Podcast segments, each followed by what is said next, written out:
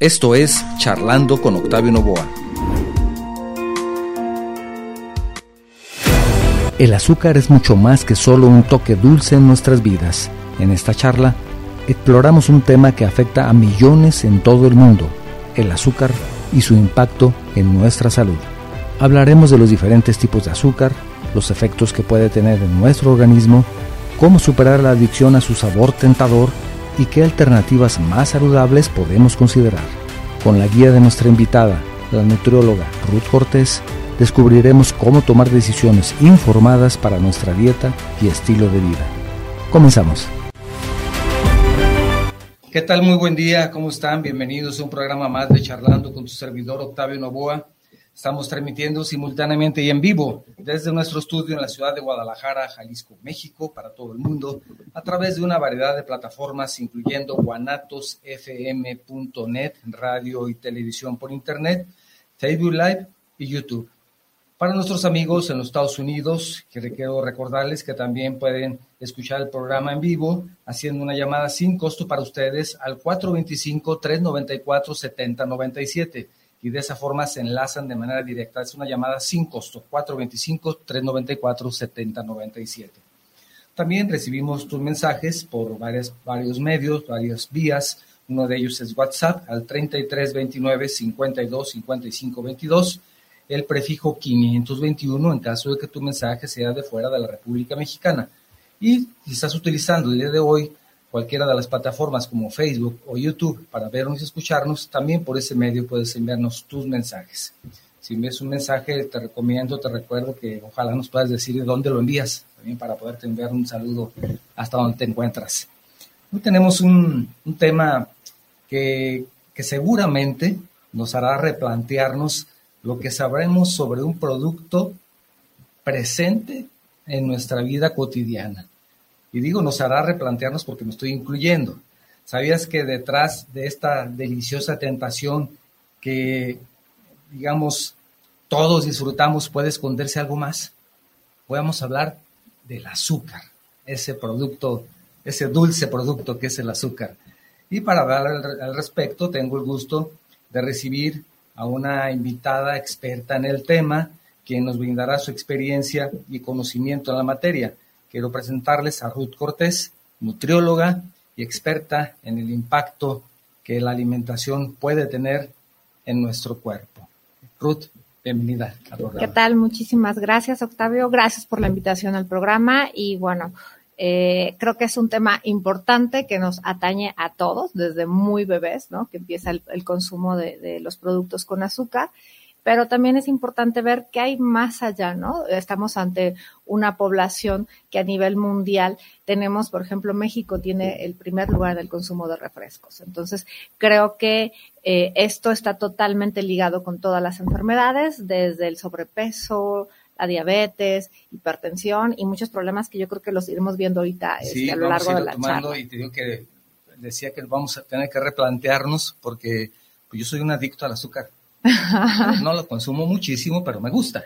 Claro. Entonces, de pronto, mmm, a lo mejor nos da un, un cargo de conciencia, ¿no? Ya cuando empecemos a conocer un poco más decimos, ay, mejor no, o mejor en vez de una, dos cucharadas, una, o a lo mejor le sin cambio. Sin azúcar, por favor. Es, o sin azúcar. bueno, yo el café, por ejemplo, lo tomo sin azúcar, pero ya es más que, más que eso, es, es una costumbre, es una, porque también hay, hay hábitos que se adquieren con el tiempo, ¿no? Claro. Vas, vas creando esas costumbres, esos hábitos yo siempre he tomado el café sin azúcar, pero Perfecto. por una costumbre tal vez no, no fue tan conscientemente.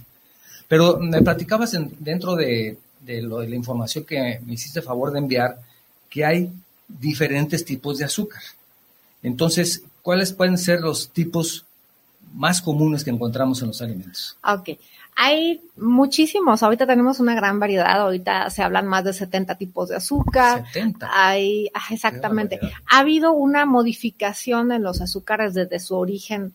Eh, digamos que, por ejemplo, en el, en el caso de, de, de, la caña de azúcar, si me voy como al producto sí. original de donde se empezó a obtener el azúcar, eh, desde sus inicios en, en, en, por ejemplo, Nueva Guinea, ¿no? En África, que de ahí se fue hacia, hacia, Asia, hacia la India y a China, donde empezaron a hacer todo este proceso precisamente del azúcar. Eh, a partir de ahí he tenido muchísimas modificaciones. En América nos llega con la segunda visita de Colón a América. Eh, y entonces trae el azúcar, pero obviamente al principio eran como sus formas más originales, ¿no? Que era extraer el jugo de la caña, ponerlo a hervir, dejaban secar lo ponían, este, eh, esa especie de melaza la ponían como a secar, rompían los trocitos y antes era, digamos, consumido en muy pequeñas cantidades.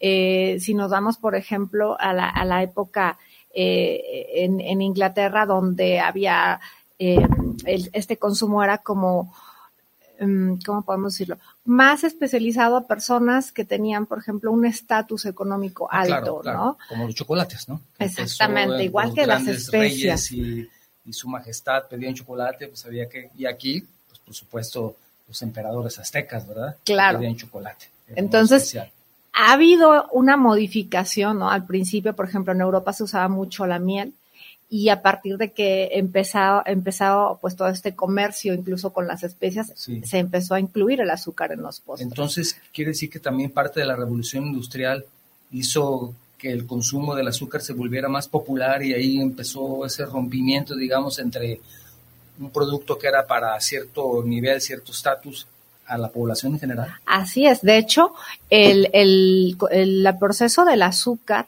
para poder aumentar esta demanda que, que, tenía a nivel mundial ya, por precisamente por este gusto hacia el azúcar, pues empezaron todos los ingenios azucareros y aquí en América inició por ejemplo, en Brasil y empezó a llevarse a, Perú, después aquí en México, donde estos ingenios azucareros pues traían esclavos de África para, para satisfacer estas grandes demandas del consumo de azúcar, ¿no? Pero este, todo esto ha sido modificado y a través, precisamente después de la Revolución 16, que fue como lo que inicia también parte de la Revolución Industrial, pero eh, a través, por ejemplo, a partir de los años 70 empiezan a buscar otras formas de utilizar el azúcar, de que sea más barato. Entonces, por ejemplo, las industrias precisamente de los refrescos en los años 70 empiezan a utilizar un tipo de azúcar llamado jarabe de maíz, que ya no, ya no pertenece precisamente al azúcar de caña, sino lo sacan del maíz, empieza una producción muchísimo más barata. Eh, después, como a mediados de los ochentas, esta producción eh, empieza a tener como un poco de impuestos y vuelven a regresar al azúcar, ¿no? Entonces, eh, a partir de los mediados de los ochentas, regresan otra vez el jarabe de maíz de alta fructosa, pero ahora, este, además de los refrescos, poco a poquito se ha ido eh, introduciendo este tipo de azúcar a todos los alimentos, ¿no? Ahorita tenemos eh, el azúcar o el jarabe de maíz de alta fructosa, que todavía es peor que, el azúcar mismo, eh, metido en todos los alimentos, dulces, salados, todo lo que esté empaquetado. A veces pensamos de, bueno, una sopa instantánea, pues contiene azúcar. una, una salsa para la sopa, una sopa instantánea, pues contiene azúcar. Entonces, Ahorita lo tenemos de manera como muy abundante en todos los alimentos y cuando antes decíamos, bueno, es que es el azúcar de mesa, ¿no? Con lo que conocemos como comúnmente de, eh, que es la sacarosa, pero tenemos entonces la fructosa, tenemos la galactosa, la dextrosa, eh, todo lo que podemos ver en los empaques como sirope, jarabe, eh, extracto de fruta, néctar, melaza, tenemos muchísimos nombres que es importante identificarlos. ¿Por qué? Porque eh, ahorita en las etiquetas muchas veces el producto puede eh, decir no contiene azúcar o apto para personas con diabetes. Sin embargo, esto no es en realidad eh, pues totalmente cierto, ¿no? Porque puede ser, ok, no contiene azúcar, pero contiene fructosa.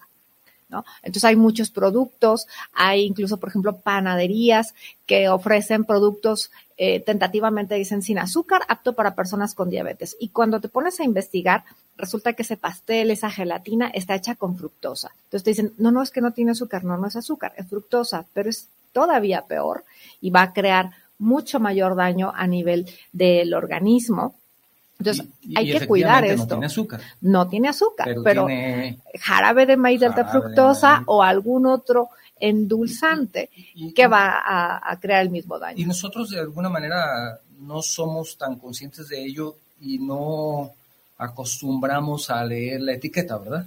Así es. No, no, lo vemos. No lo vemos, no lo sabemos o a veces no lo ocultan con diferentes ah, nombres, ¿no? Entonces también esto dificulta que la población en general, digo, es difícil que alguien diga voy a leer una etiqueta, al menos que quiera contar calorías o que realmente esté un poquito preocupado en qué estoy consumiendo. Y ahora que cada vez traen las letras las más letras pequeñas, más pequeñas escondidas detrás de la etiqueta. un montón de información además y te encuentras con que pues no la alcanzas a leer. Exactamente. como los contratos y las letras pequeñas, ¿no? Este, y, por ejemplo, nosotros hablamos del azúcar, pero comúnmente, digamos, lo, normal, es decir, el azúcar refinada y, el azúcar natural. Y nada más pensamos que esos eran esos dos. Y ahora llegas con esa sorpresa, son más de 70. Ay, ay caray, pues entonces, ¿en dónde estamos, no?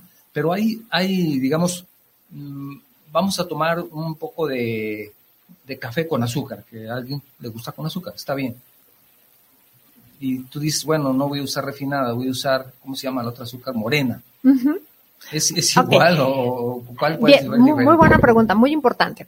Para el cuerpo es lo mismo que yo consuma un azúcar, eh, digamos, calóricamente hablando, sí. Si voy a contar calorías, es lo mismo consumirme un azúcar blanca, un azúcar morena, el piloncillo, ah, la miel, eh, la miel de agave, el azúcar de coco, el azúcar de, de se llama? De betabel, o sea, lo que yo voy a utilizar como un endulzante a mi cuerpo es exactamente lo mismo. Lo que cambia es el proceso de refinamiento. Digamos que el piloncillo podría tener trazas, o sea, pequeñas partículas, a lo mejor de algún mineral todavía presente que estaba a lo mejor en el, jugo de la caña, en el proceso de hervir y todo se evaporan muchas cosas y a lo mejor quedan pequeñas trazas de algunos minerales, de algunas vitaminas, pero son insignificantes. Entonces, sí podemos decir, es que es más natural un piloncillo o es más natural el azúcar morena que el azúcar blanco.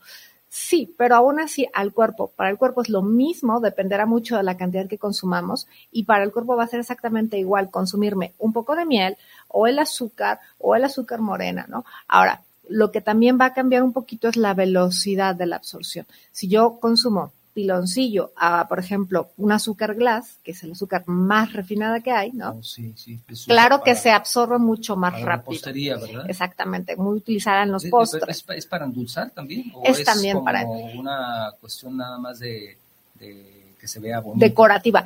Eh, son las dos cosas. Ah, hay muchos, por ejemplo, postres que dicen, no, es que para que no se sienta el sabor en la galleta, mejor utiliza azúcar glass. Ah, Entonces, pues ya damos esa, esa, esa textura como más suave a la masa. no sabe, ¿no? O sea, no, sí es muy dulce. ¿Sí? Sí, sí, sí. Es que como yo no la consumo, me parece que no. Es extremadamente dulce. Ah, muy dulce. Muy, muy, muy dulce, ¿no? Es precisamente esta misma azúcar blanca llevada a una molienda ultra fina para realmente tener ese, esa textura. Pero si es más dulce, entonces tal vez en vez de usar una cucharada de una azúcar refinada, puedes usar un cuartito de cucharada de un azúcar glass. Sí, pero de todos modos sigue siendo igual de dañina. Pero es, te endulza lo mismo y consume menos azúcar, ¿no? Eh, no, porque, por ejemplo, si yo pongo, vamos a imaginar, ahorita muchas personas tenemos los molinos de café, ¿no?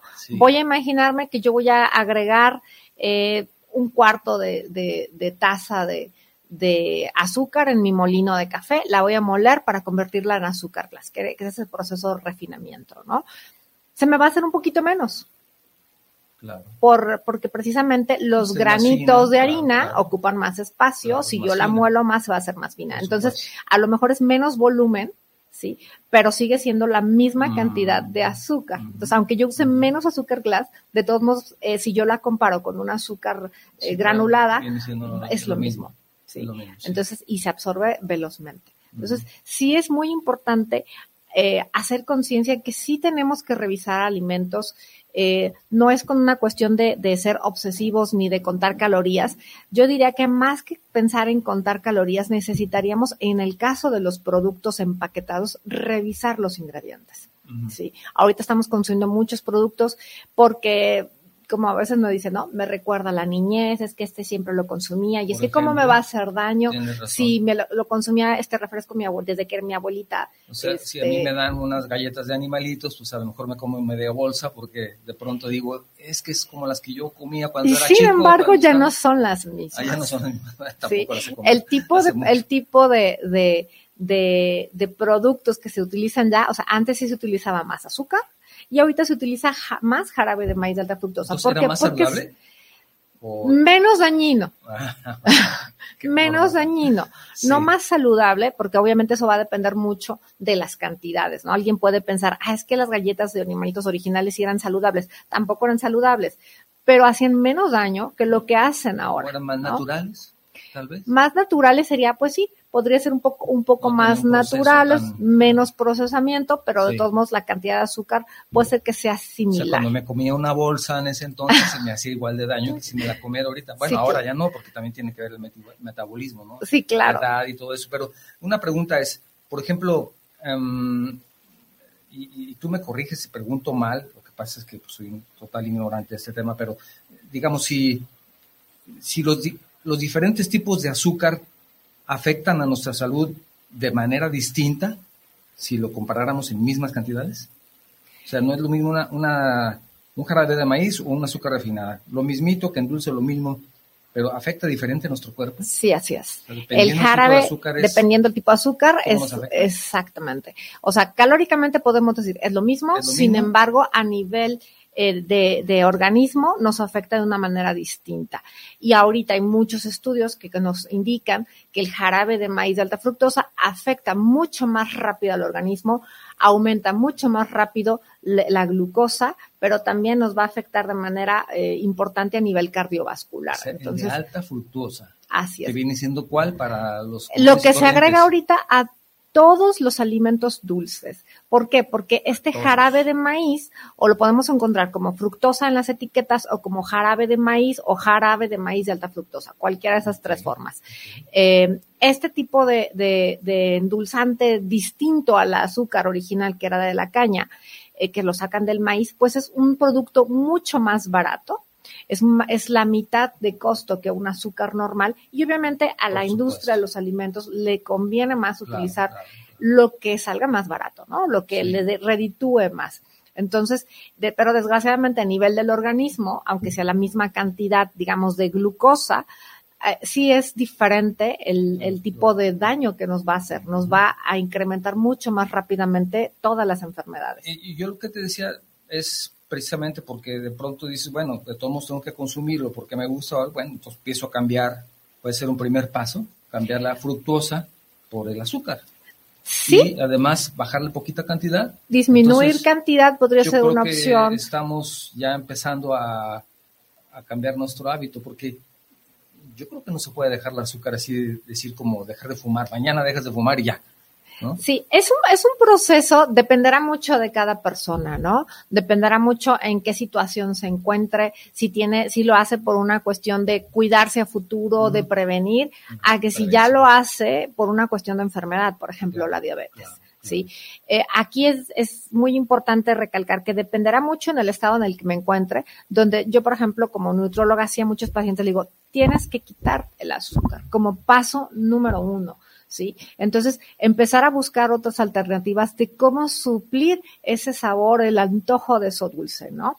Eh, una de las cosas, por ejemplo, que, que se sabe que causa adicción o del por qué causa adicción del azúcar es porque precisamente entran los receptores del cerebro que tienen que ver con este, este, estas hormonas donde me produce esa felicidad. Activo, activo el sistema de recompensa entonces me crea este, esta sensación de felicidad, de satisfacción. Entonces, esto va, me crea un círculo vicioso donde en realidad pues hace que vuelva a consumir un poco más porque para sentirme bien, pero al, mismo tiempo las grandes cantidades de azúcar en el organismo o de glucosa que se me va elevando en sangre va a producir que también mi páncreas empiece a producir un exceso de insulina para tratar cubrir o de disminuir esas cantidades de glucosa en el ¿La organismo. insulina qué hace? ¿Equilibra? La, la insulina, su trabajo es llevar la glucosa de la sangre Ajá. a los órganos que lo necesitemos. Sí. ¿sí? Es una hormona que trabaja para ayudar a mantener regulada la sangre, eh, en el caso la, la glucosa, perdón, en sangre, y lleva esta, eh, digamos que es como un transportador, lleva esta azúcar, este, este azúcar en sangre, esta glucosa, la va llevando a los diferentes a los diferentes órganos donde el cuerpo lo va a necesitar. Pero ¿qué pasa cuando he consumido de más? ¿sí? ¿Qué pasa? ¿Qué es lo que ocurre hoy en día, no? Por ejemplo, hay diferentes tipos de azúcar, que lo hemos dicho al principio. Está el, azúcar natural, que es la que vamos a encontrar en las frutas. Es el azúcar, por ejemplo, que vamos a encontrar en los lácteos, como la leche, el yogur, en el queso ya no, por el proceso que contiene. Eh, y digamos que ya deberíamos estar contando esas cantidades de azúcar en el organismo, ¿sí? Más aparte, los hidratos de carbono o carbohidratos que podemos encontrar en los cereales, me refiero al trigo, al maíz, la avena, el arroz, em, em, la papa, el camote, etcétera.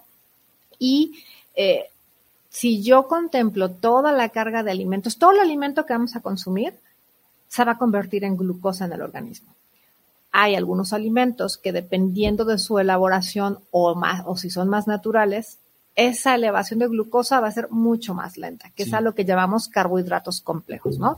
Que es cuando ya elijo algunos alimentos, por ejemplo, la fruta cuando está entera es un tipo de carbohidrato eh, que es simple, pero si yo además de eso la voy a transformar en un jugo, ya tengo este proceso hacia la fruta o este procesamiento hacia la fruta, pues voy a hacer que los azúcares que tenía la fruta estén mucho más disponibles, hayan perdido la fibra y entonces me como una gran cantidad o me consumo una gran cantidad de, fructosa de esa fruta en una, en una presentación de un vaso, mm. este, que lo voy a absorber rápidamente, ¿no?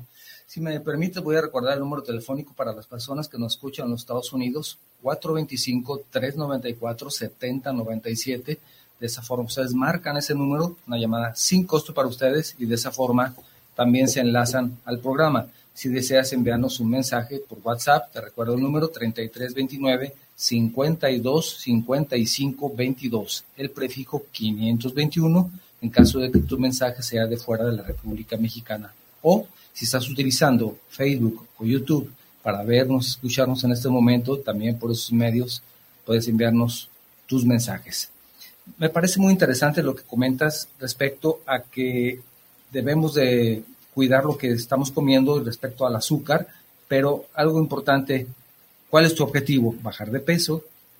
¿Prevención?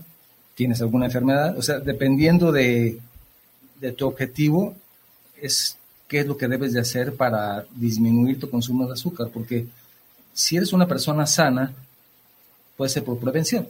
Claro. ah, bueno, voy a disminuir mi cantidad, la cantidad de azúcar, me voy a fijar ahora en el paquete, prefiero, si me gusta el azúcar, pues usar azúcar natural en vez de fructuosa, o sea, empezar a, poco a poco. A crear pequeños, pequeños cambios. Ahora, la OMS, por ejemplo, recomienda que el consumo máximo no debería rebasar el 10% de nuestra, de nuestra alimentación.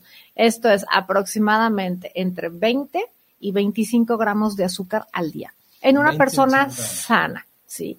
Pero ahora, vamos a ver, ¿cuántos gramos de azúcar contiene un refresco? Por pero, ejemplo, por ejemplo, vamos a decir, elimina los refrescos, pero te gusta comer mucho mango o plátano, no sé cuál tenga más azúcar uno que otro.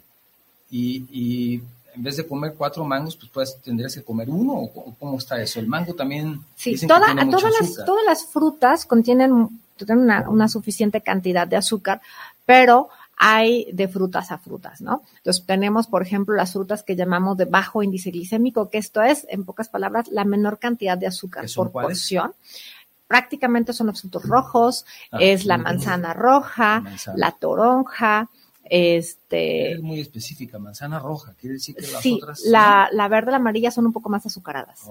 Que a veces pensamos, o, hay mucha tendencia a creer pues que la manzana verde es más, este, menos dulce, ¿no? Pero contiene mayor cantidad de carbohidratos disponibles. la manzana roja, las fresas, las zarzamoras, que afortunadamente Jalisco es productor, ¿no?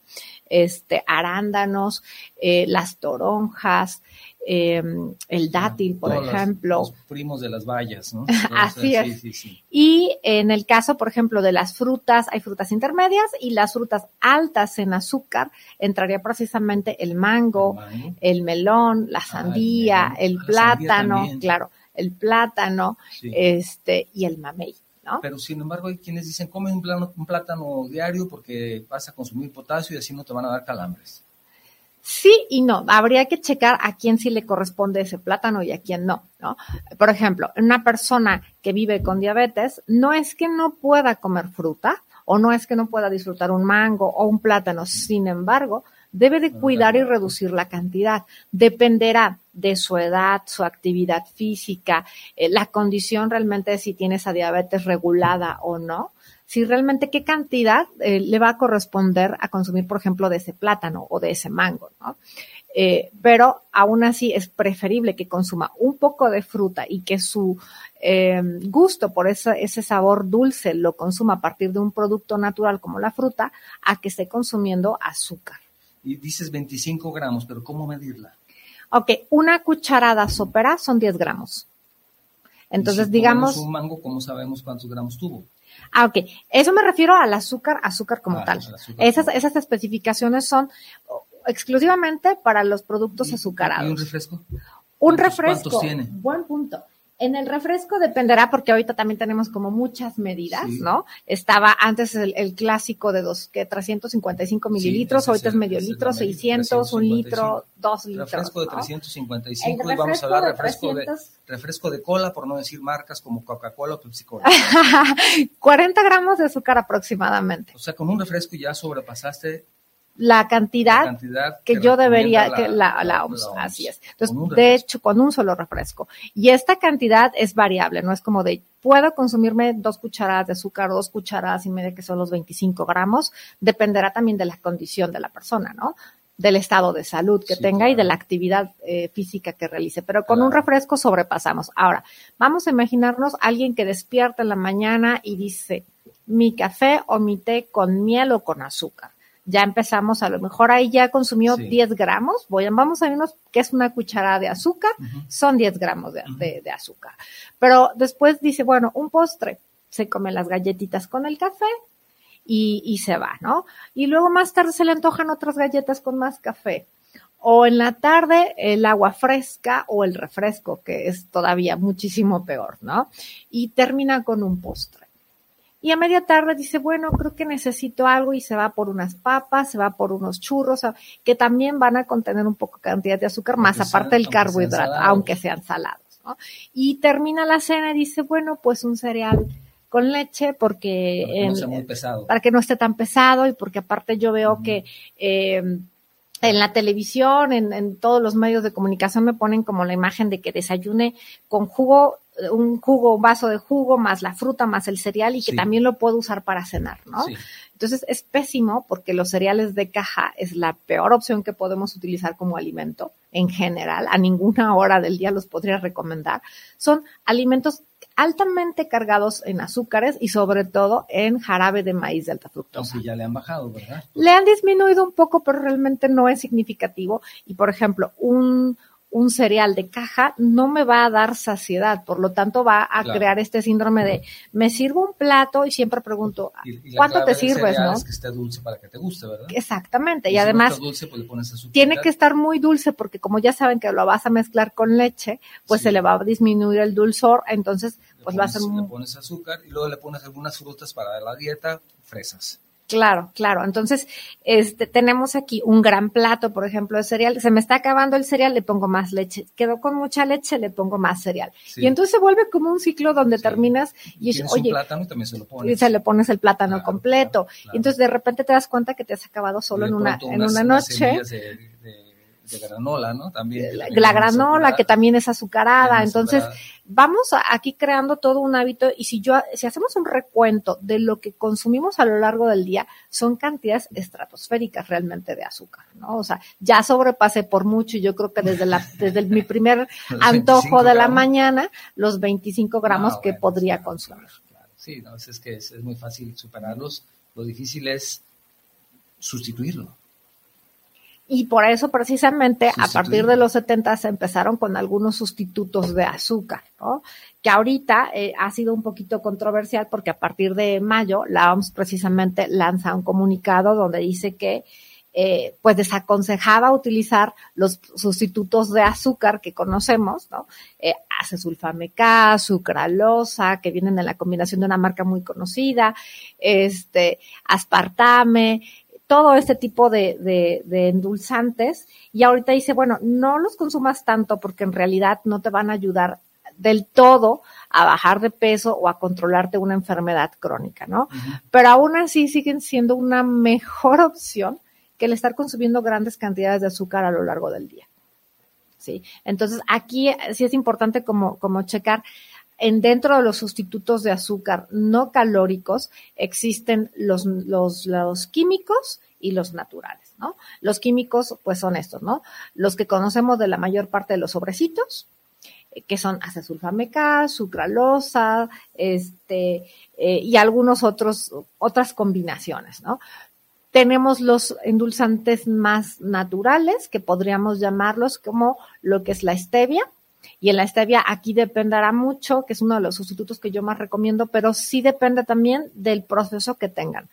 Porque también, obviamente, volvemos a lo mismo, industria de los alimentos, pues va a crear diferentes estrategias para que salga más barato, para poder vender más, etcétera. Entonces, en stevia, hay dos, hay tres presentaciones, ¿no? Que tenemos la versión natural, que es la versión en hoja, que esta yo la recomiendo mucho cuando vamos a hacer un té, por ejemplo. Tiene ese sabor a plantita, como ligeramente amargosito y dulce a la vez. Entonces podemos utilizarlo para endulzar algún, algún té. Podemos utilizarlo para hacer, por ejemplo, un agua de limón sin problema o algún agua, por ejemplo, que no contenga fruta, porque también ese es otro tema, ¿no? ¿Y, se puede conseguir ese tipo de Sí, en las en las en hoja eh, seca la podemos conseguir eh, en diferentes tiendas así de, semillas, ¿no? De semillas y cereales. No es complicado. Eh, Jalisco ah, originalmente esta planta viene del Perú, pero ahorita Jalisco desde hace ya algunos años empezó con esta producción de la planta de stevia, entonces digamos que hasta es consumo local, sí. Eh, Ahora, hay un, el primer procesamiento que le, hacen a esta planta porque obviamente no, no, combina bien con todo. Por ejemplo, si yo le pongo eh, hojitas de stevia al café, pues sí me va a modificar el sabor del café. O, por ejemplo, no la puedo utilizar para hornear. Para postres horneados, no, porque va a intensificar el sabor eh, amargo de la planta, ¿no? Porque el calor lo va, lo va a, a generar. Entonces, hay otro proceso que se le hace, que es un proceso de, extracción de precisamente los, eh, los estebiócidos, que son como lo que endulza precisamente de la planta, y encontramos versiones líquidas. Pero aquí es muy importante revisar que estas versiones líquidas eh, no tengan otro aditivo más, ¿no? Hay que revisar de nuevo las etiquetas y si voy a comprar una stevia líquida, tengo, tiene, tengo que checar que solamente sea la stevia, eh, agua y a lo mejor eh, algún conservador, ¿no? Ácido cítrico. Es, eso sería lo, lo, ideal en cuando yo voy a buscar una stevia líquida. Pero ahorita están combinándola también con sucralosa, con acesulfameca y están haciendo combinaciones de algo que era natural con un producto químico. Entonces, yo no lo recomiendo tanto porque ya no es como tan natural para el organismo. Sí. Me gustaría recordar el número telefónico nuevamente y por última vez para las personas que nos escuchan en Estados Unidos, 425-394-7097, llamada sin costo para ustedes. Si estás en Estados Unidos, marcas ese número y nos puedes escuchar de manera directa. Y tenemos el WhatsApp que es el 3329-52-5522 para recibir tus mensajes. 3329-52-5522, prefijo 521 en caso de que tu mensaje sea de fuera de la República Mexicana. Y también Facebook y YouTube como plataformas si las estás usando para vernos escucharnos hoy. Por ese canal, por ese medio, también puedes enviarnos tu mensaje. Ya tenemos algunas preguntas, algunos saludos, si me permites, claro, voy a leerlos. Nos manda un saludo el licenciado Jorge Arriaga, un saludo y una pregunta. Aprovechen, ahorita tenemos media hora de consulta gratis. Así es, así, aprovechen. aprovechen. Dice Jorge Arriaga, dice, buenos días, excelente invitada. Y si me lo permiten, tengo una pregunta. Dice, tomo el café con jarabe de agave. ¿Me puede dar su opinión? Felicidades, el programa de lujo. ¿Qué le mm. dice a Jarabe de agave, sigue siendo azúcar. Eh, aquí hay un tema también importante, por ejemplo, hay muchas personas que me dicen, mira, yo ya no consumo azúcar, ya la dejé, pero ahora estoy consumiendo jarabe de agave, porque bueno, también aquí Jalisco productor, sigue siendo azúcar, Entonces hay que tener cuidado y hay que tomarla como no es un sustituto no calórico, sigue siendo azúcar de una forma distinta sacada ahora de otra planta, ¿no? Eh, eh, pasa lo mismo, por ejemplo, con la azúcar que a veces se encuentra en el azúcar que se llama azúcar BC o azúcar baja en calorías, que es fructosa. Es fructosa, entonces dicen, ah, es que tiene el 50% menos de calorías que el azúcar. Sí, pero va a hacer más daño. Entonces, eh, hay que tener mucho cuidado con eso. Desgraciadamente, muchos de esos productos dicen apto para personas con diabetes, eh, avalado por la Sociedad Mexicana de no sé qué, no sé qué. Mexicana patito de azúcar. Entonces, hay que tener mucho cuidado con ello porque hay mucha desinformación, ¿no? Eh, generalmente vemos a veces en recetas de, mira, un postre o ah, realízate esto sin azúcar. Y entonces utilizan jarabe de maíz, utilizan fructosa, utilizan eh, azúcar de coco. Entonces sí, a lo mejor tiene menos proceso de refinamiento que un azúcar ya comercial o que la fructosa, pero sigue siendo azúcar. Si, tu objetivo, licenciado, es la dieta, pues va a ser lo mismo, ¿verdad? Así es, sigue siendo, eh, tenemos que contabilizarla como cantidades de azúcar. Si a lo mejor eso es lo único que consumo en el día, si no tengo una enfermedad eh, crónica que me impida el consumo de azúcar, a lo mejor esa pequeña cantidad y si es todo lo que voy a consumir, no hay tanto problema. Aquí tendremos que ver durante el día qué otros alimentos consumo que contengan azúcar, ya sea de manera agregada o de manera oculta, ¿no? Como en los alimentos salados. También te mando un saludo Gerardo Garduza desde Coatzacoalcos en Veracruz, excelente invitada y muchas felicidades. Olivia Ríos Llamas, también felicidades por el programa, saludos a la invitada, excelente la información que nos estás dando. Jesús Loza dice, dice, bueno, pues no hay que comer nada entonces, dice todo tiene azúcar y según su lógica hace daño. Bueno, es esta cantidad, ¿verdad? Claro, todo depende. ¿Qué es lo que pasa? Desgraciadamente, pues sí está ya metida el, azúcar y todas las, las versiones negativas del azúcar en todo, ¿no? Jesús, entonces, ¿qué voy a comer? Ya, ya me quitaste el azúcar para mi café, ya me quitaste mis galletitas, ya me quitaste mis chocolates, ya me quitaste el mango, ya me quitaste... No, no, no, no he quitado el mango para nada. Ah, Dije que hay que checar la fruta, no, pero hay que nada más checar la cantidad que tampoco sea. Mi Coca-Cola de dieta ya me la quitaste. ¿Qué vamos a hacer entonces? Ahora, buen punto. Eh, en el caso de los alimentos, ahorita que comentas sobre la Coca-Cola de dieta, ha habido estudios donde dicen, bueno, el problema es que también los productos que traen ya un sustituto de azúcar le agregan tanta cantidad de azúcar que lo que genera a nivel de cerebro, de todos modos, esta sensación como de quiero más azúcar. Entonces, que mi torta ahogada ya no la voy a tomar con la, con la Coca-Cola de dieta. Mejor me tomo una cerveza. lo ideal es. Tratando de buscar alternativas, ¿no? Lo, ideal es que. Ni torta ni cerveza.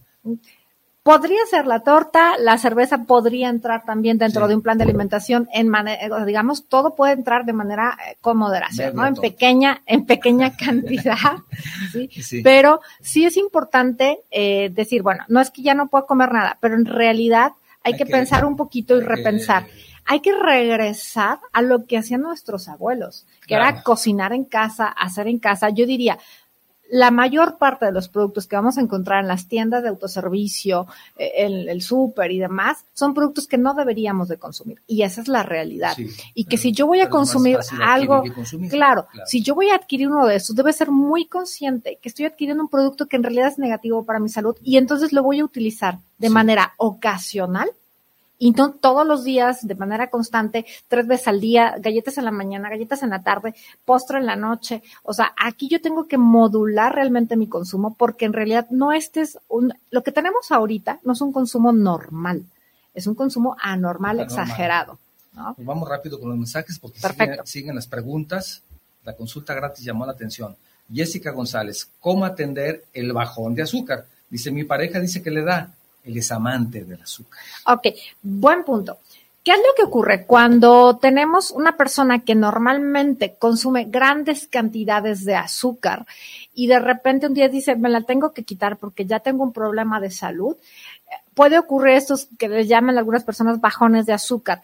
Aquí es un riesgo y es un foco de alerta y nos está indicando que el cuerpo se está acostumbrando a tener grandes cantidades de azúcar y entonces tenemos también una, probablemente una producción elevada de insulina. Entonces, yo aquí tendría que checar, primero, cómo está mi glucosa en ayunas, cómo está mi insulina en ayunas, no solo la glucosa, porque aquí ya es un, aquí ya me está hablando de un problema a nivel fisiológico que no es normal. ¿sí? El, la dependencia al azúcar, digamos que esta adicción que se tiene al azúcar no es algo normal, es algo que yo he generado en mi organismo por este consumo frecuente y alto de alimentos que contengan azúcar. Entonces, si yo ya tengo este problema, pues hay que empezar a checarnos la sangre para empezar, ¿no? Porque puede ser que ya tenga ya una resistencia a la insulina, que es lo que llamamos prediabetes. Entonces, tendría que empezar a controlarlo desde ahí y no es decir, ay, es que como se me, me siento muy mal cuando quito el azúcar, ya no la voy a quitar y voy a consumir para siempre. Hay que checar eso. Cuando una persona tiene diabetes ya no se le quita, ¿verdad? O sea, ya digamos que se rompe la liga y ya no se puede volver a Hay, hay una, hay una, digamos que hay una ligera línea donde, por ejemplo, decimos, bueno, eh, glucosa normal entre 70 y 100, que hay algunos autores que ya están diciendo que hay que bajarla a 99 para que a partir de 100 a 125 es lo que llamamos una prediabetes o resistencia a la insulina, que es el nombre. Entonces, aquí, cuando estoy en este rango, eh, por ejemplo, en esta persona que a lo mejor tiene estos bajones de azúcar, a lo mejor ya está en este rango. ¿Qué pues tendría que hacer? Tengo que, puedo revertir este proceso, ayudarme a mi cuerpo, pero sí necesito quitar el azúcar. Perfecto. ¿Sí? Cuidar ahora, así que utilizar otro tipo de estrategias, como a lo mejor emplear eh, fruta natural en pequeñas cantidades, combinarla con semillas, por ejemplo, para que no se me eleve tanto el glucosa. Así es. Está en riesgo está en riesgo. Ahora, una, una glucosa de 126 en adelante se considera una diabetes franca. ¿no? 126 en adelante. Las personas que, digamos, nos consideramos sanos, ¿debemos de verificar nuestra glucosa de manera periódica? Es la glucosa, pero no solo la glucosa, sino yo diría un examen general, ¿no? o sea, no nada más checar la glucosa, porque si yo me la checo nada más, este, eh, porque tengo un glucómetro de algún familiar o algo, pues podría ser, porque también aquí puedo tener hallazgos donde un día no sepa ni me sienta mal y me checo mi glucosa y estoy en 200 y no sabía que tenía a lo mejor diabetes, ¿sí? así es bueno, pero también podemos hacer un chequeo general porque muchas veces mi glucosa en ayunas no me va a, decir la totalidad del cómo estoy, porque tengo que revisar también la insulina, que es esta hormona que me ayuda a regularla. Si veo que esta insulina está elevándose, hay que tener cuidado, ya traigo... se está elevando porque tiene la necesidad de equilibrar lo otro. Exactamente. Entonces hay que tener cuidado. Allí yo diría hay que hacerse una revisión, hacer que sea un chequeo de sangre, glucosa, insulina y probablemente hasta una hemoglobina glucosilada. Muy bien. Víctor Casillas, saludos a la invitada, muy interesante el tema, pero Víctor está muy enojado contigo. ¿Por Dice, ¿qué hacemos con los dulces mexicanos ahora que vienen las fiestas de septiembre? Moderación. Moderación, ¿oíste, Víctor? Moderación. una pequeña cantidad o que me gustan muchos, escojo y me los llevo a lo mejor a casa y voy comiendo de poco en pues poco. los y los, los puedo probar, los puedo disfrutar, pero si me voy a, llevar, no sé, una caja de borrachitos a mi casa y en una sentada me la voy a consumir, pues hay que tener mucho cuidado, ¿no? También te mando un saludo, Lilia Romero. Dice, felicitaciones, doctora. También María del Carmen Gascón Álvarez también te manda un, gran saludo. María del Carmen dice, es cuestión de hábitos, medir lo que se come en un día y, por ejemplo, eh, el té, el café, dice que ella lo toma con azúcar, tomar con azúcar sin, sin que altera el sabor. casi no alcanzo a leer. Más bien es tomarlo con azúcar, ¿no? Sí. Jessica González también ya, dice que, que gracias por tu amable respuesta y tenemos otros mensajes, vamos rápido, muchos mensajes, eso de las consultas gratis inmediatamente tiene José Luis Sánchez, saludos para el programa desde la Ciudad de México, gracias José Luis. También Jadviva Celeste, saludos desde Barcelona, en España, muchísimas gracias. Saludos a España. He atendido personas también en España a, través de la, consulta en línea. Sí, sí, sí, claro. Aurora Saba, saludos desde Zapopan para charlando. Dice, ¿qué, qué opinas desde la sacarina? Nos pregunta Aurora. Ok, sigue siendo, es un sustituto de azúcar. Ahora, eh, en esta parte de los sustitutos de azúcar me gustaría mencionar que hay algunos que se llaman, o sea, la sacarina, eh, igual que la azulfámica y todo, hay que consumirlos con moderación, los podemos consumir. Eh, hay otro tipo de azúcares o endulzantes que tienen una muy pequeña cantidad de azúcar, que son los que se llaman polialcoholes, y estos, digamos que el cuerpo absorbe una mínima cantidad. No es que no tengan calorías, sino que contienen tan poquito que los podemos utilizar. Se les llaman polialcoholes y estos entran por polialcoholes. Y este tipo de, de alimento, de, de sustitutos de un azúcar común, son, por ejemplo, el eritritol, el xilitol, este, básicamente son como los más importantes, que se utilizan mucho, por ejemplo, para la pasta de dientes. Si nosotros leemos la etiqueta de una pasta de dientes, por ejemplo, no, contiene azúcar. Pero tiene como dos mil elementos, ¿no? Sí, pero me refiero como a la parte del endulzante, tiene xilitol, claro, por eso sabe dulce. Si no, yo creo que no podríamos lavarnos los dientes de manera adecuada. También contiene, pero tiene xilitol. Entonces eso es... Pero no te lo tomas. No te lo tomas, se parte nada más para dar el sabor. Eh, cuida, aparte de la, por ejemplo, la parte de la dentadura, nos evita la caries. Entonces también nos ayuda mucho con, con con esta parte, ¿no? Yo diría, hay que irnos como primero, podemos utilizar como primera opción este tipo de endulzantes. El eritritol ahorita está muy difundido, lo encontramos en el súper, lo encontramos en todas partes. Y dentro de, los naturales, por ejemplo, aquí tenemos la producción de stevia, pero por ejemplo, se importa eh, un, un producto que es el fruto del monje, que aquí lo venden en el súper como fruto del monje puro, hay que tomar en cuenta que no está puro, sino que es más bien eritritol con un poquito de fruto del monje, porque es carísimo. Entonces, lo, todo lo que vemos como fruto del monje también lo podemos consumir, pero no es, hay que tener en cuenta que tampoco es fruto del monje, es eritritol con un poquito de fruto del monje. También podría ser una de las opciones para utilizar como sustituto de azúcar. Y hay un producto que tiene relativamente poco que se llama alulosa. Este es un, producto que endulza, pero que se ha demostrado que a nivel intestinal no se absorbe. ¿Alulosa? Alulosa. Es un nuevo endulzante. Eh, este es un poquito más complicado de conseguir, lo conseguimos más bien como en internet y poco a poco yo creo que lo vamos a empezar a ver en diferentes tiendas de productos naturistas y demás, ¿no? Y también puede ser una buena opción como un sustituto de azúcar. Ahora hay que tomar en cuenta que también siempre debo de moderar el consumo de cosas con azúcar. No porque tenga un sustituto, pues significa que lo puedo consumir a libre demanda. Hay que tomar en cuenta que los alimentos a los cuales yo les voy a agregar dependerá pues que carga. No es lo mismo un café que de entrada no tiene calorías y le agrego un sustituto, sigue siendo sin calorías, a que yo esté pensando en un pastel que venga endulzado con, con, con eritritol, entonces digo, ok, no tiene azúcar y puedo pensar que no lo puedo comer todo porque no tiene azúcar. Sin embargo, hay que tomar en cuenta que va a tener grasa, va a tener la harina, va a tener otros ingredientes que lo van a hacer de todos modos altamente calórico. Por supuesto. También tenemos un mensaje de Felipe Condo. Saludos desde Lima, en Perú, para el programa Charlando con Octavio Novoa. Gracias. Saludos a la invitada especial del día de hoy. Gracias. Saludos hasta Perú. Robert Arce, también desde Los Ángeles, California. Dice, ¿qué opinan? Ya lo mencionamos, de los refrescos sin azúcar. ¿Realmente son sin azúcar? No. o sea, son con sustitutos de azúcar. Cuando a una persona le cuesta mucho trabajo eh, dejar el, refresco, porque a veces cuando digo es que no, no debes de estar consumiendo refrescos y es como casi, casi eh, me va a dar algo, ¿no? Este, podemos empezar como estrategia inicial a cambiarlos por algunos sin azúcar. Sin embargo, tampoco es la mejor opción, porque de todos modos, los, eh, eh, ya habíamos dicho, este tipo de endulzantes artificiales también me van a generar respuesta en el organismo, además de que son extremadamente también dulces. Lo que algo, lo que siempre le comento a mis pacientes es, entre más azúcar consumas, las papilas gustativas en la lengua se van adormeciendo.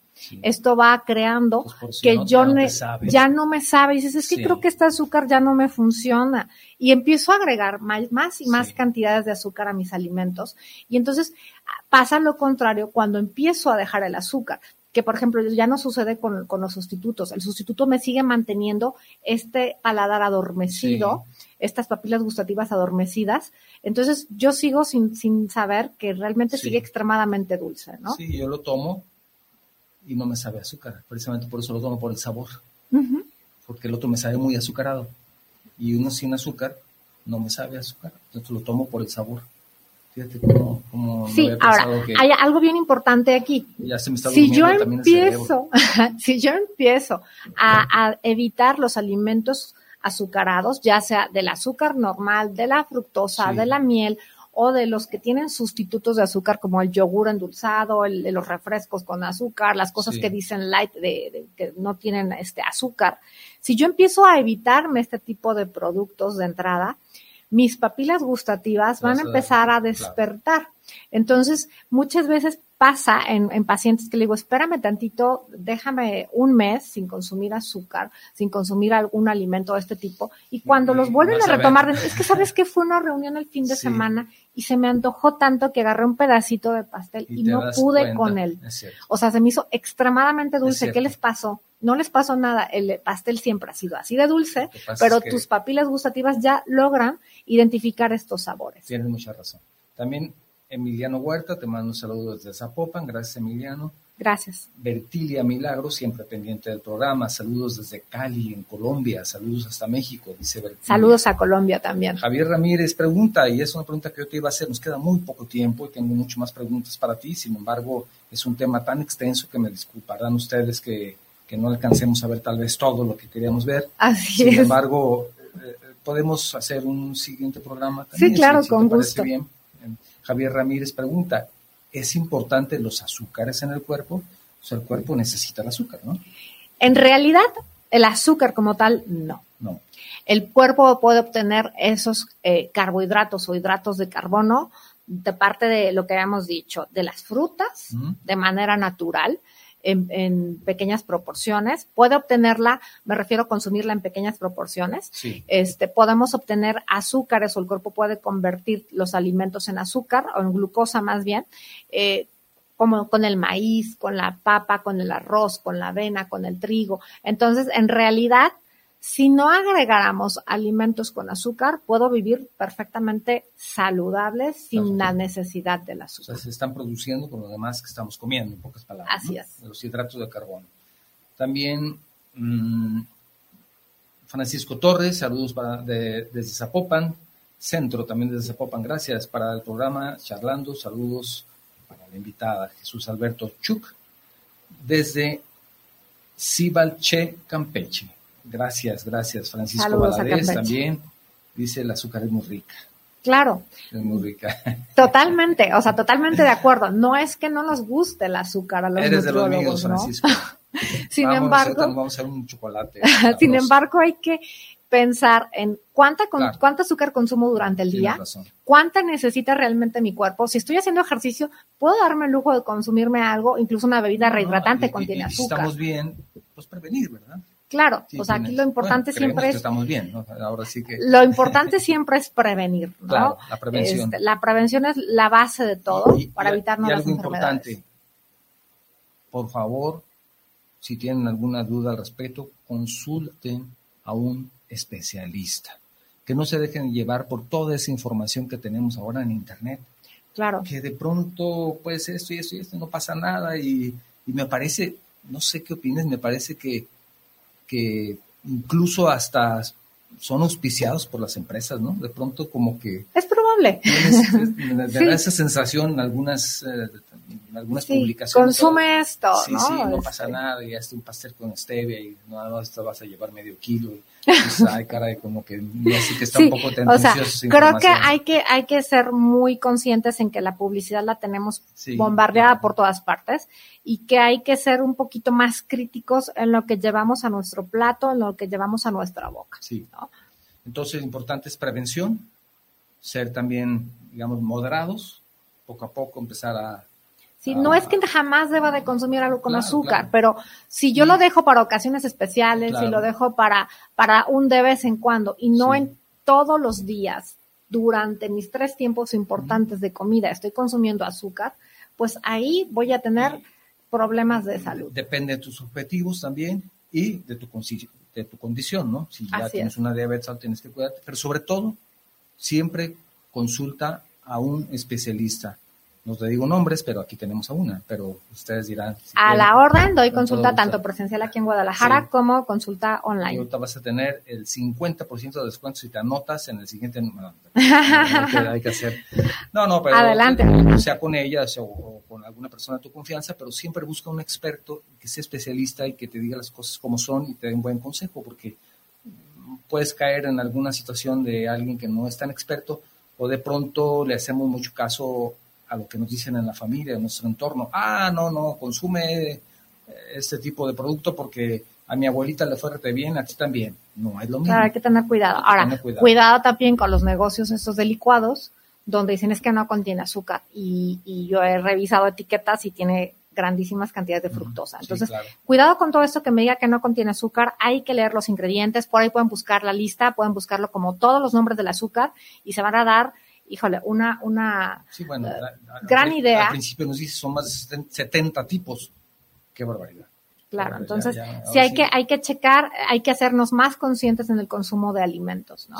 Eh, ahora, el azúcar, altos niveles de azúcar también están relacionados con problemas no solo, por ejemplo, de sobrepeso, obesidad, diabetes, cáncer, ciertos tipos de cáncer están asociados a un exceso también de azúcares, sino también problemas de depresión, de ansiedad, de, hiperactividad, ¿no? quería hacerte, tiene que ver algo con esto de la depresión. Totalmente. Sí, porque va produciendo primero estas, esta sensación como de euforia cuando yo consumo algo muy azucarado, pero empiezo a aumentar y aumentar mi consumo.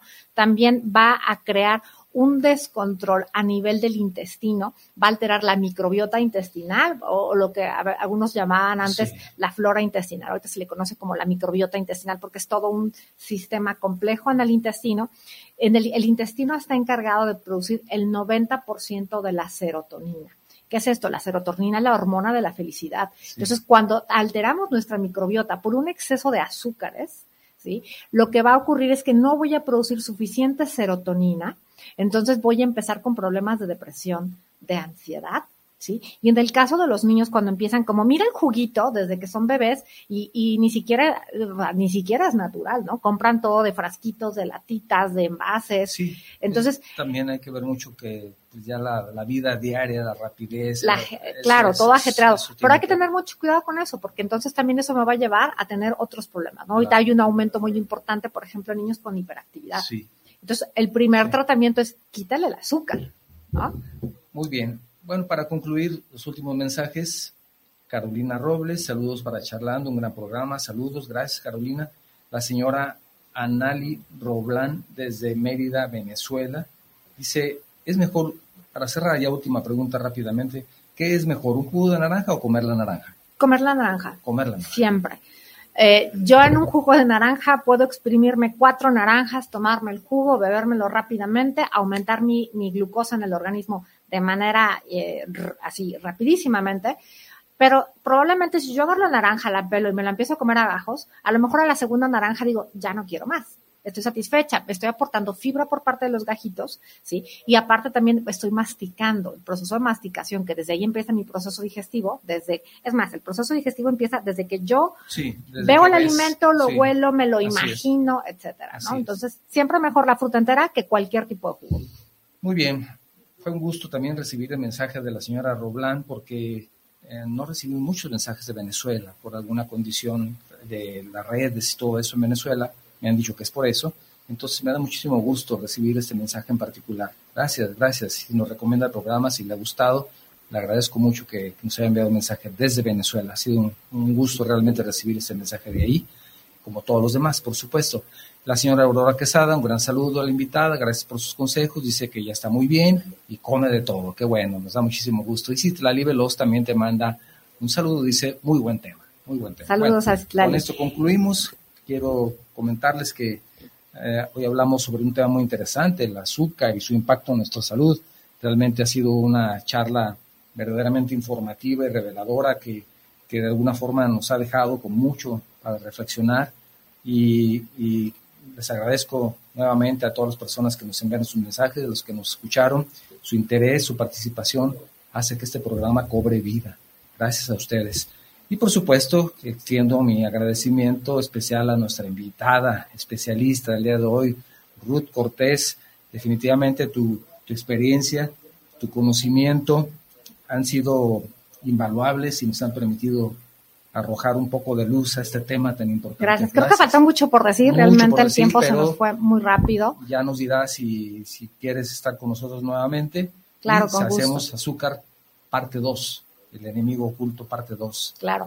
Este, ¿Puedo lanzar un anuncio? No, aquí? no, eso es justamente lo que te iba a pedir. si tienes algo más próxima semana eh, voy a, a, dar un taller muy relacionado con el azúcar y muchas otras cosas, muchos alimentos, que precisamente es el taller de alimentación y emociones. Es un taller que voy a dar de manera presencial aquí en Guadalajara, pero también se va a contar con la versión en línea. Es sábado, próximo sábado 2 de septiembre a las 4 de la tarde. Eh, me pueden buscar en redes sociales y enviarme un mensajito. Estoy en Instagram como Ruth Cortés, eh, guion bajo, nutrición y salud. Y voy a tener entonces la versión online, ¿no? Quien, ya sea quien quiera estar en vivo online para preguntas también, o quien no eh, pueda, pero quiera tener en cuenta el taller y verlo después en casa, lo puede también ver la repetición, la grabación. Qué bueno, qué bueno. Pues felicidades. De nuevo, gracias por acompañarnos. Un tema extenso muy Entre tanto, los de la salud, qué bueno que las personas que se dedican a cuidarnos tienen tanto trabajo porque somos muy, muy, muy malos para cuidarnos nosotros. Sí, creo que simplemente quiero dejar así como de, hay que tomar en cuenta qué estoy consumiendo y si voy a consumir algo que contenga azúcar, pues cuidar que ya no sea más durante todo el día, ¿no? Tienes razón. Moderar nuestro consumo es la parte, parte número uno. Como decía el anuncio de, de Saúl Lizazo, ¿no? ¿Cómo era el anuncio? Nosotros estamos, vemos la calidad y ustedes la cantidad, ¿no? Algo así, ¿no decía? De, de Bacardí. No, bueno, es que ya es para los más viejos. la calidad depende de nosotros, la cantidad depende de usted. Ah, sí, creo que sí, sí, sí, sí. Una voz del maestro Rubén Moya, cuando escuchamos la verdadera voz de Izazo, como ya nos gustó tanto ese gran actor, tiene una voz diferente. en una voz doblada. grandes sorpresas. Gracias, gracias. Pues muchas gracias y saludos a todos y eh, estoy a la orden. El próximo martes ya estará disponible el enlace del podcast que se genera con este programa. Lo podrás encontrar en nuestra página de Facebook. Ahí estará el enlace para que de una manera sencilla puedas acceder a él. Como siempre, si te ha gustado el programa, te invito a que lo compartas con tus amigos y si no te gustó, entonces compártelo con tus enemigos. Esto fue Charlando con Octavio, donde charlando se entiende a la gente. Nos vemos la próxima semana. Gracias. Hasta luego. Escuchaste Charlando con Octavio Novoa, donde charlando se entiende la gente.